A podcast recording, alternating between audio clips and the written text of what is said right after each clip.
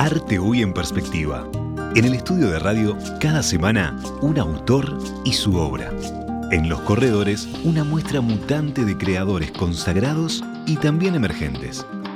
Arte Hoy en Perspectiva presenta Banco República para su tarjeta Brow Recompensa. Apoya Victoria Plaza Office Tower.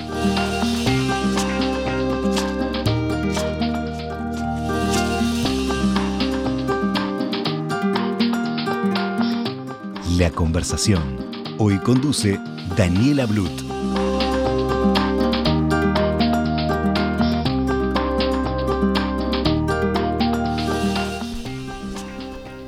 Hola a todos, bienvenidos, bienvenidos a una nueva conversación con el artista de la semana. Hoy recibimos en el estudio por partida doble, hoy tenemos dos invitados, recibimos a Ana Goitiño, bienvenida Ana. Muchas gracias. Ana es hija de Marta Morandi, la artista de la que vamos a estar conversando hoy.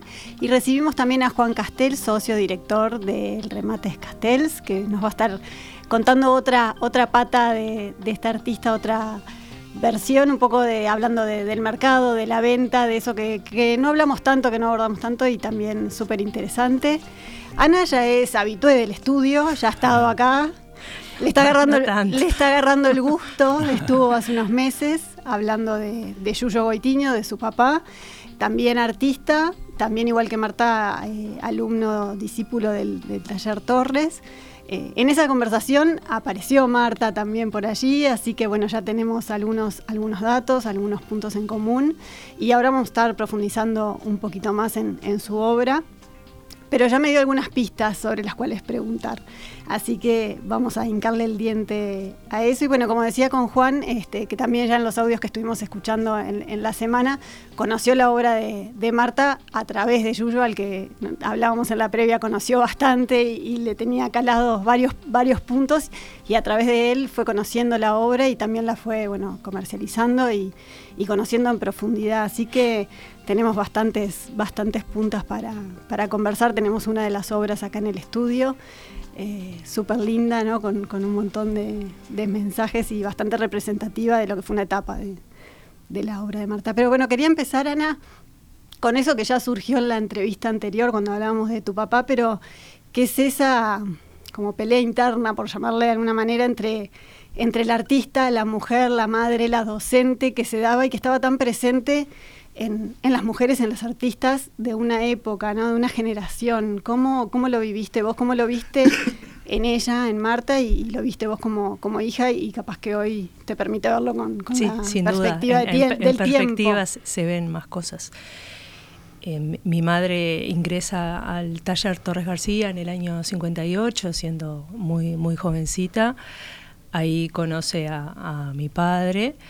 En todo su proceso formativo se va dando en el taller hasta el momento de cierre del taller y nosotros vemos en toda su, primera etapa su gran dedicación al, arte y a su proceso de formación, realizando dibujos, eh, los ejercicios que había que hacer en el marco del, del taller Torres, Torres García. Después la relación con Yuyo este, prospera, ellos se casan, tienen dos hijas y bueno, mi madre trabajaba, trabajaba muchas horas y bueno, había como un montón de tareas este, adicionales también. ¿Ahí de qué trabajaba? ¿Ella era docente? Mi madre era profesora de dibujo, sí, en, en enseñanza secundaria. O sea, este, tenía un trabajo relacionado al arte, si se quiere. De algún modo, sí. Este, tenía un trabajo relacionado al arte en la, en la forma en que ella, ella trataba de enseñar en, su, en sus clases, por ejemplo. Eh, la enseñanza de dibujo tenía como dos componentes. Una parte, la, la, la de enseñar a hacer, por ejemplo, naturalezas muertas y esas cosas, donde hacía mucho hincapié en un montón de cosas que se, que se enseñaban en el taller, por ejemplo, la, el concepto por ahí más típico que es no copien lo que ven, sientan lo que ven y representenlo de la manera en que les parezca mejor, o lo sientan así. Y después esa enseñanza de dibujo tiene también una parte de todo el componente de, dibujo técnico que ella también usaba después en, sus obras porque hay toda una etapa de su, de su producción fundamentalmente en la parte de los collages donde el uso, por ejemplo, de la perspectiva es un uso perfecto. De la, de la perspectiva, lo que provoca sensaciones de o de aislamiento o de profundidad, o sea, hay un uso de la técnica que a veces se ve claramente, a veces no se ve tan claramente, pero está ahí. Pero sí es cierto que desde, desde el momento en que eh, tiene dos hijas y también confluye en el, en el, en el país que se da un, este, el, el, tema del quiebre institucional, eso este, realmente dificulta un montón las tareas y no había un poquito, como, como siempre dice Virginia Woolf, las mujeres para poder producir precisan una habitación propia y dinero. Bueno, no había ninguna de las dos cosas, ¿no? Entonces no había, no, no hubo, digamos, durante un, un tiempo este, la posibilidad de, realizar producción. Yo me preguntaba, ¿fue algo que se dio de hecho o fue una discusión que, capaz que vos recordás que, estuvo en la casa? No, no, no. Se, eh, yo siempre tengo la sensación que mi madre hacía lo que había que hacer. Entonces, en, su momento, si había que eh, priorizar, eh, ocuparse de, de, sus hijas, del crecimiento de sus hijas, de tener satisfechas las cosas que se precisaban en la casa en un ambiente complejo, lo hacía. Sus, inquietudes en cuanto a, pintar, eso estaba presente todos los días. Pero quedaba relegado a un segundo plano. O podía, eh, ella siempre eh, planteaba que, que, la creatividad está presente en todas las cosas, entonces capaz que ella salía, juntaba flores y hacía un arreglo floral y bueno, y la casa cambiaba y estaba bien, capaz que la producción o la creatividad no es siempre estrictamente sentarse a eh, producir un cuadro o hacer lo que entendemos como una obra de arte duradera, había cosas que ella hacía que eran perecederas y que igual vos decías, qué lindo. o sea, que en nuestra casa, en pequeñas cosas, veías que había un montón de detalles. estaba presente Siempre, el arte de esa manera. Sí, desde diseñar un almohadón, hacer un ramo de flores, poner un detalle, arreglar un mueble, esas cosas también. ¿Y les enseñaba a ustedes también?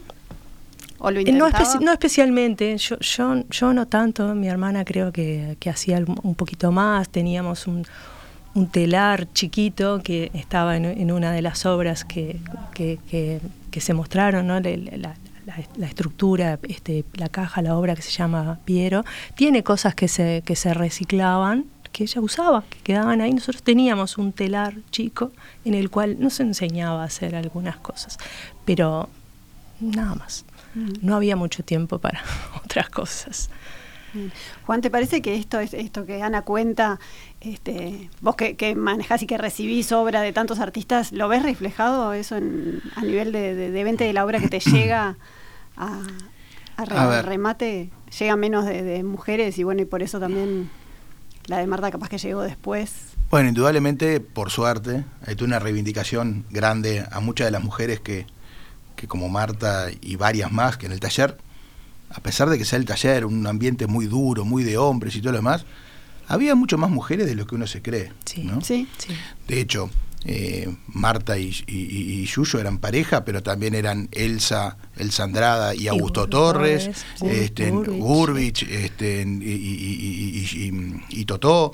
Este, yo qué sé, las mujeres estaban bastante presentes, Mato y, Adita, o sea, siempre hubo cierta, siempre condominio entre el hombre y la mujer, ¿no? no era como eh, Olga Piria, este, que el marido también hacía eh, orfebrería de, alhajas en, plata y todo lo demás, con diseños de, la señora, o sea que el taller estuvo...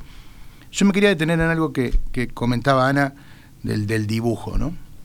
Eh, tuve la suerte de conocer prácticamente a todos, salvo algunos poquitos que se murieron un poco jóvenes, como Burbich, y Augusto, Horacio, quiero decir, Augusto tampoco lo conocí. Y Fonseca lo conocí eh, telefónicamente, por decirlo de una forma, así que no teníamos un trato, pero con todos los demás tuvimos un trato bastante cercano, las cosas se dieron así, este, y con cierta frecuencia iban a, nuestras oficinas, al remate y todo lo demás, y de hecho ellos formaron un, grupo que se llamaba AKTG, que era la Asociación para Certificación de Obras de Alumnos del Taller Torres García. Entonces, este, bueno, se pasaban toda la mañana, etcétera, etcétera. Y yo era un, muy chico y lo que intentaba era aprender lo máximo posible, ¿no? Aprovechar eso, un privilegio además, ¿no? Claro, pero capaz que en ese momento no era tan consciente del privilegio que tenía. Este, pero sí lo veía como una especie de cuadro de fútbol, ¿no? O sea, quién era el crowd, quién era el que jugaba mejor, o quién era. Y más o menos para ir sabiendo por qué uno era mejor que otro o por qué uno podía valer más que otro. Pero independientemente de eso, me quería detener en el. Eh, Ana comentaba el tema del dibujo, ¿no? Y ellos en esa, en esa época comentaban eso, que Torres, cuando, en vida de Torres, de los alumnos directos, directos, eh, los hizo dibujar tres años. Y ellos siempre decían, ¿cuándo vamos a pintar? Primero tienen que dibujar. Y él sostenía que no puede haber un, gran artista que no sea un buen dibujante.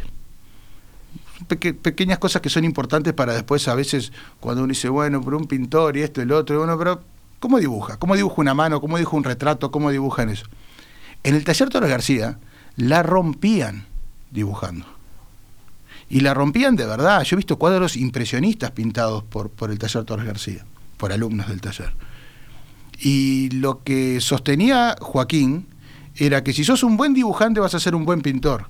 Y si sos un buen dibujante además podés hacer, eh, se te amplía a otras técnicas. ¿no?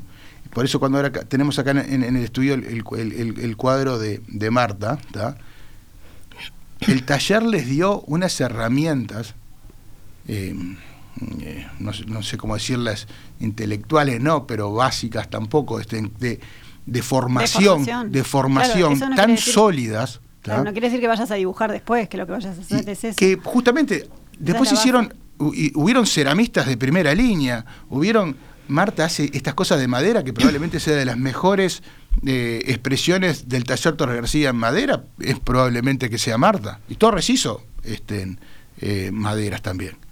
Marta con, con, su lado, con su camino y con sus cosas, son cosas excepcionales. Eh, cerámica, bueno, Burbich, Colliel y un montón de... Eh, en escultura, uno de los nosotros porque estamos inmersos en algunas cosas que nosotros no conocemos, o en, el, Uruguay en general, eh, Gonzalo Fonseca es un súper, súper escultor, de los mejores escultores del mundo.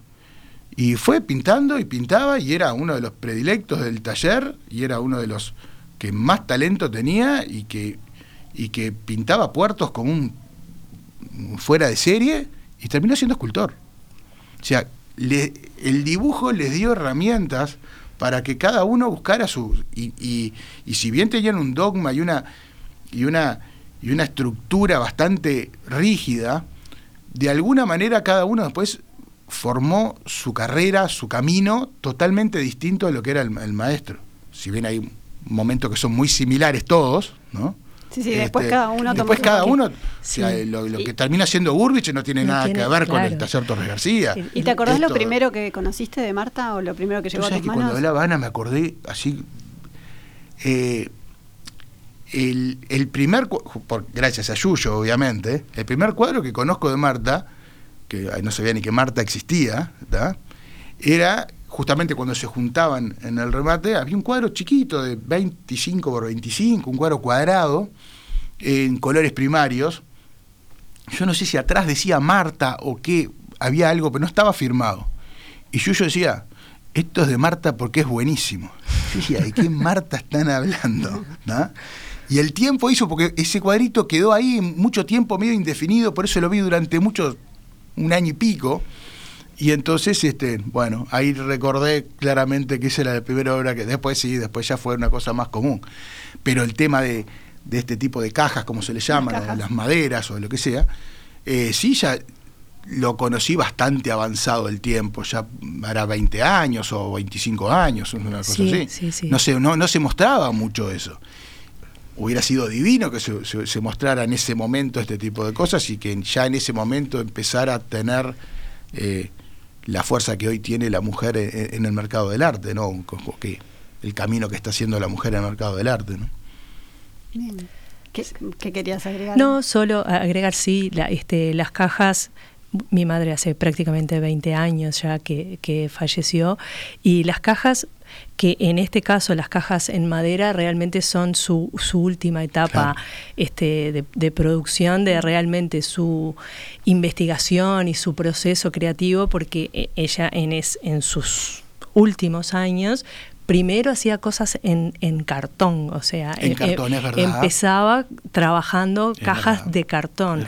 Luego fue haciendo cosas en madera en cuanto a, tallar, por ejemplo, maderas, y después tenía como la idea porque primero empezaba siempre como con una idea y luego se iba desarrollando de este tipo de obras de las cajas las construcciones en madera que Maslach le llamaba arquitectura blanca, este, de, hacer todo el proceso de, construcción de, algo que tiene como todo lo que tiene volumen depende de dónde le dé la luz, se, provocan distintas sombras, se ven cosas este, distintas, pero nunca este, perdió la ese cuadro que está ahí tiene una estructura siempre este, del taller. o sea, eh, eh, comparto totalmente lo, que, lo que tú decís, Juan, de que siempre van, en el caso de, de mi madre es, es muy claro, ella fue buscando su propio camino rápidamente después de terminar, digamos, su proceso de formación en el taller que, duraba más o menos tres, años de mucho dibujo, mucho dibujo, mucho dibujo de, puerto y siempre tenía una cosa muy interesante el taller era que todos colgaban ¿no? el, mismo dibujo, capaz que lo hacía Marta, que había entrado hacía seis meses al taller, y Augusto Torres. ahí Se, se comparaba y se hablaba.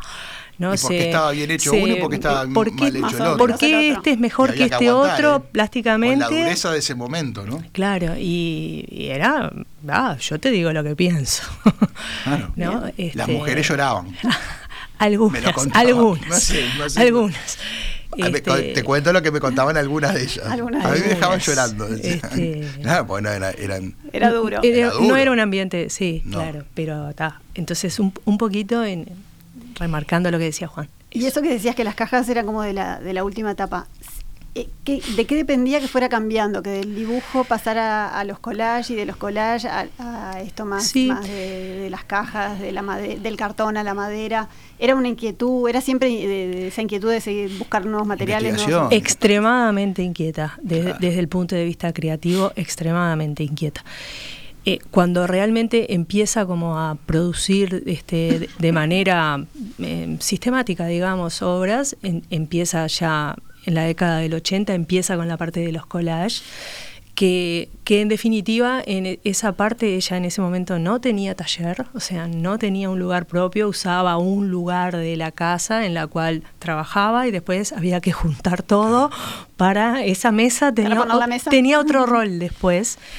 Entonces ella este, empezó con toda su parte de, de los collages que, cuya, cuya materia prima además era una, una, materia prima relativamente económica, porque lo que hacía era... Ahí recibos, fotos. Recibos, este, recortaba cosas de distintas revistas, tenía como ideas ¿no? de recortar caras, expresiones, palabras, palabras que después unía y transformaba en, un, en una pregunta que el cuadro te provocaba algo, ¿no? Hay, hay uno que a mí me gusta mucho que, por ejemplo, dice, todo va mejor y después por abajo dice con Coca-Cola, que, que, está haciendo, perdón que nombre una palabra, este, está, está, haciendo referencia a una publicidad que había de Coca-Cola en aquella época que decía eso, ¿no? Entonces, eh, significaba un mundo en el cual todavía estaban pasando cosas bastante complejas junto con la marca y sobre eso la construcción de un dibujo, de un dibujo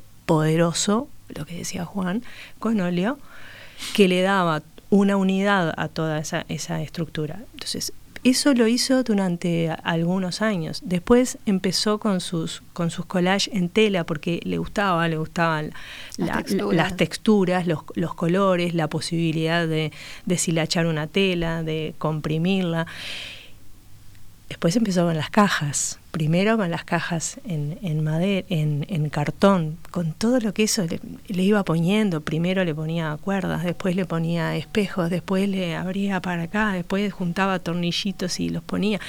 Y vos decís, bueno, ¿cómo de objetos tan cotidianos y tan que vos decís, yo no vi nada. Ahí ella veía un montón de cosas e iba avanzando. Y después esta etapa de las maderas que yo creo que realmente es la, la, la parte que más la refleja. Es como que encuentra y es su, donde es su, su, y es, su impronta, su lenguaje, la, lo que lo identifica. Y es donde está y es donde está todo, ¿no? Porque está hay un dibujo, hay una técnica, hay una estructura, hay elementos adicionales, ya sea de metal, una cuerda, una cadena, una llave y todo eso cobra como un significado, una unidad sin a veces tener sí una una una idea, decir, salgo de acá, ¿a dónde voy a llegar? Pero bueno. por, eso, por eso es lo interesante del taller, ¿no? O sea, siendo tan duros, tan rígidos, mira que eran duros, duros. Imagínate lo que era la educación en los años 40. Sí, ¿tá? claro. Y más de pintura y más con una persona como, como, como, como, como Joaquín, que todo el mundo te decía que era extremadamente duro, un catalán, que, que si te tenía que, que decir que estaba horrible, te decía sin ningún tipo de problema y te, y te destrozaba delante de toda la clase, ¿no? Entonces, este. Sí, bueno, sí. esos maestros que marcaron. Claro, eso o sea, es típico, ese tipo de tema de educación. Marca, claro. Si sobreviviste a eso. Marca como sobre, sobre, si sobreviviste a eso, después sí, bueno, más o menos bueno salías. Te vas a manejar. Entonces. No hay eh, otra. pero ellos hacían murales, o sea, los murales de San Bois, o sea, hacían, tenían un poco el muralismo también arriba, hacían tapices, ¿tá? o sea, muchas de las mujeres este, hacían tapices en el taller Torres García, con dibujos de algunos de los otros, pero hacían tapices, o sea, cerámica, como te comentaba. También hacían. O sea, era, era, era extremadamente amplio. Eh, por ahí hicieron libros, o sea, este, bueno, maderas ni que hablar.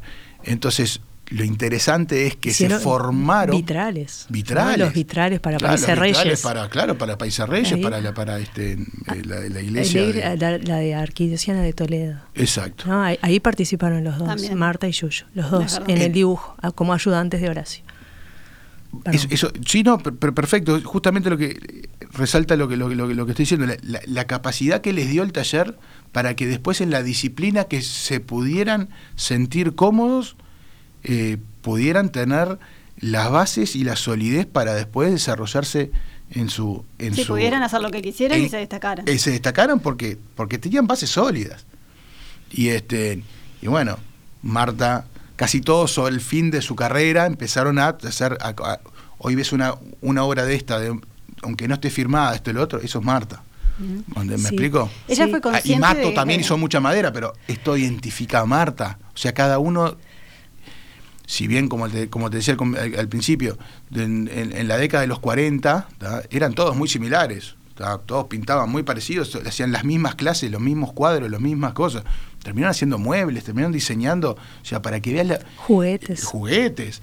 Por eso te digo, era amplísimo y, y, y la cantidad de alumnos y alumnas que terminaron teniendo su propio lenguaje que eso es lo que lo, me parece lo más interesante, sí, sí, que la, creo que de todo ese visto proceso. en perspectiva, después de, un, después de varias décadas, decís, bueno, de todo esto salió, mirá qué cantidad de cosas distintas y de gran nivel, de soberbio nivel, pero no soberbio nivel a nivel eh, nacional, soberbio nivel a nivel internacional. internacional. ¿Me explico? Este, Uruguay tiene un nivel de pintura que no lo tienen... Eh, muy pocos países del mundo lo tienen. ¿no? Y bueno, un poco por todo este tipo de, de, prácticas que además el taller hizo que eh, alumnos de alumnos siguieran enseñando. O sea, era muy fuerte la, la, el, el, eh, la huella que dejaba eh, el taller. ¿no? Sin duda. ¿Ella llegó a ser consciente de que este había sido su lenguaje, de que había encontrado el, el camino y a disfrutarlo? No, no creo, no, no, no creo que, no creo que se lo planteara en esos términos. Es que... O sea, ella disfrutaba mucho de hacer esas cosas, ¿no? Ya en esta etapa, creo que es importante sí decir, ahí sí ya tenía un taller propio, es importante eso. Claro. ¿No? Entonces ese era Los pequeños grandes logros. Sus pequeños grandes logros, ese era su lugar, ella escribía algunas, algunas cosas, tenía algunas reflexiones, entonces ella decía, yo el lugar en el que yo me encuentro bien y me encuentro satisfecha conmigo misma y las cosas que hago, es, en el, es cuando estoy en mi taller y empiezo a recorrer todo ese camino. Eso era lo que importaba, lo que le importaba. Si estaba pensando, si encontré mi lenguaje, seguramente si hubiera tenido más tiempo de vida, capaz que hubiera sí, desarrollado, desarrollado otra, cosa. es una búsqueda constante. Desde, desde, el, desde el momento en que creo que, que un poco lo que decía Juan, para, para la gente del, del taller, el arte y la vida estaba como era como todo una, una cosa sola. Entonces a dónde hubiera seguido seguramente hubiera seguido en otra cosa. Entonces estas cosas le gustaba sí o sea estaba contenta con el resultado que era bastante exigente consigo misma. O sea por eso a veces también no mostraba no o sea o decía bueno está, eh, está Yuyo y yo estoy acá y no mostraba mucho porque era auto exigente, muy, muy, autoexigente. yo, le daba mucho perdona. Ahora, nos vamos a ir a una pausa y ahora quiero hablar un poquito de esa relación en los minutitos que nos quedan. Ya volvemos. ¿Sabías que con las tarjetas de crédito Mastercard Bro Recompensa, tu dinero vuelve a vos? Es la única que te devuelve plata cada vez que compras, a través de un programa de lealtad, en donde generás puntos que equivalen a dinero real, para comprar donde y cuando quieras, además de contar con beneficios exclusivos en los rubros más relevantes para tu día a día, que podés ver en beneficios.bro.com.uy. Pedí tu Mastercard Bro Recompensa al 2 1996 000 o en recompensa.bro.com.uy. Con tu tarjeta Mastercard Bro Recompensa, todo lo que das vuelve. Banco República, nuestro banco país.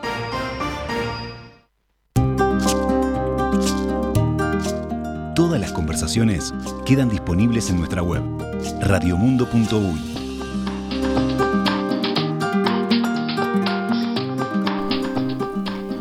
Seguimos en la conversación, estamos con Ana Goitiño y con Juan Castells, estamos hablando de Marta Morandi y justo se me adelantaban con lo que les quería preguntar, la relación bueno, entre Marta y Yuyo, ¿cómo, cómo se daba esa dinámica, esa dinámica? Por un lado la dinámica creativa, me, interesaba, hablabas un poco de los espacios y cómo se retroalimentaban entre, entre los dos, ¿no? Bueno, decían que se daban para adelante, que Yuyo le daba mucho para adelante, ella muy autocrítica y él le daba mucho para adelante. Sí. Eh, en, uno y otro. Yo lo digo rápidamente, en, el, en la vida cotidiana tenían, creo que tenían, este, desarrollaban distinto, digamos, su arte. Creo que mi padre siempre fue bastante más aferrado a la línea del taller, a pesar de haber también eh, trabajado diferentes técnicas. Tuvo, tuvo una época que trabajaba bastante con cartón y también con, con, maderas, siempre tuvo más algo que uno dice, taller Torres García. Este, mi madre siempre fue más así, decir, bueno, hago, hago, un, hago un tapiz, hago una cerámica, un collage, hago distintas cosas. Conversaban mucho entre ellos de arte y de sus cosas este, miraban sus cosas, tanto mi madre observaba las obras de mi padre y mi padre observaba las cosas de mi madre y este, sí, trataba de a veces de impulsarla un poco hacia afuera. Yo, lo conocía a Marta porque Yuyo decía, la pintora es Marta.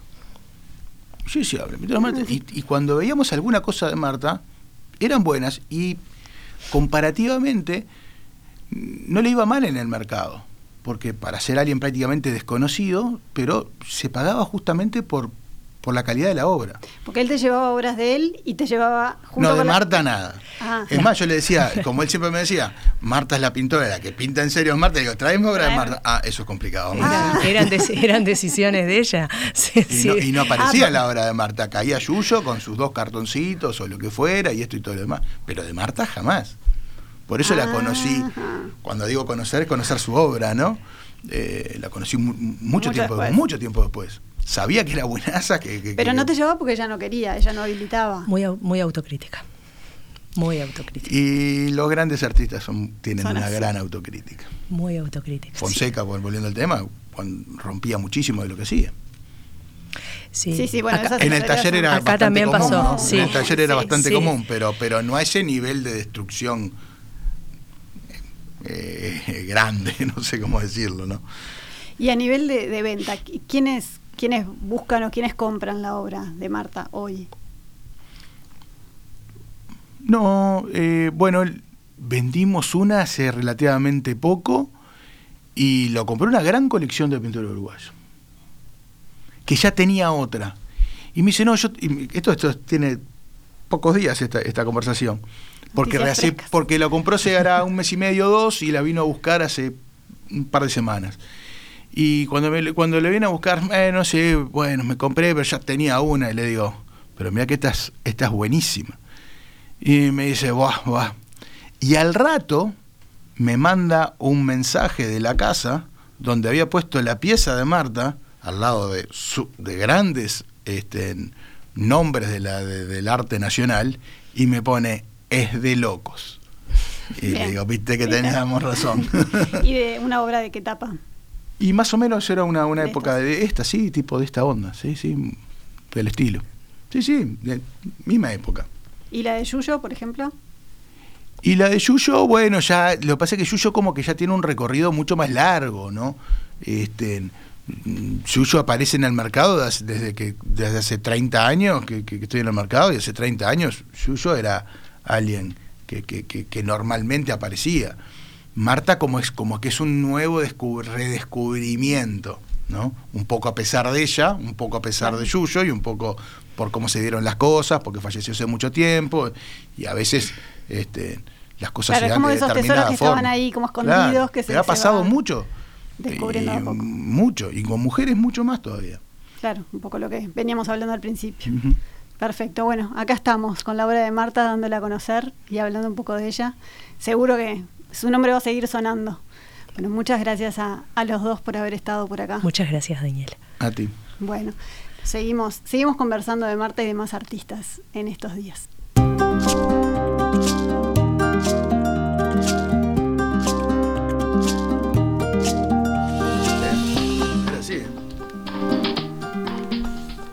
Ahora sí, nos despedimos. Ya saben que en breve queda la entrevista en todas las plataformas de la radio y nos volvemos a encontrar el miércoles que viene. Muchas gracias.